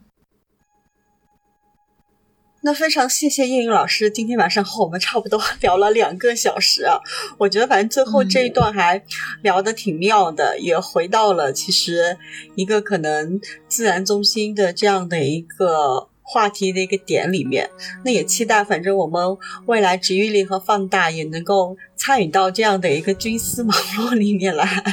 看看一起能在未来这种自然复兴的这样的一些。思潮或者浪潮里面，里面能够做一点什么嘛？毕竟可能这个大自然不需要我们人类，但是我们人类需要大自然。我跟你们念一个东西吧，我刚好是，好的，呃，也是我在这次展览中间的一个发现，就是它这个是就是这个蘑菇在说话的 Mushroom Speaks，嗯，它的这个标题，这个电影的标题，它是取自于。呃，一个在加州的一个生物学家，也是一个，嗯，也是一个真菌学家，然后他也是一个蘑菇狂人，他叫 Terence Macklin。嗯，其实他是最早提出来，就是在他的一本小说里头有个章节就叫 The Mushroom Speaks。然后我们翻译了他这一段，就是他写的这个蘑菇在说话的文字。我可以给你们念一段这一段他写的这个，呃，Terence Macklin 也是一个加州的怪老头，嗯，但是他也是已经去世了，嗯，他写的这段文字是这样的，就是标题是蘑菇在说话。在我生长的漫长岁月里，我和具有文明形态的高等动物已经多次在不同地域环境中建立起共生关系关系。这些关系对双方都是有益的。我的记忆中储备着关于超光速飞船和如何建造它们的知识。我愿用这些知识换取一张免费船票，去往环绕比太阳更年轻、更稳定的其他恒星四周的全新世界。为了永存于宇宙的时间长河中，我一次又一次向更高的存在提出这项合作协议，从而在千万年中。让自己遍布银河系的各个角落。一个菌丝网络并没有能撼动世界的器官，甚至没有手。但是，通过和具有操纵能力的高等动物结为伙伴，凭借我内部的星际知识，如果我的伙伴们本着诚意行事，就能携带不足为道的蘑菇老师，一同回归那作为银河系所有公民原本家园的万千世界中去。好，我念完了。Terence Macklin，《The Mushroom Speaks》。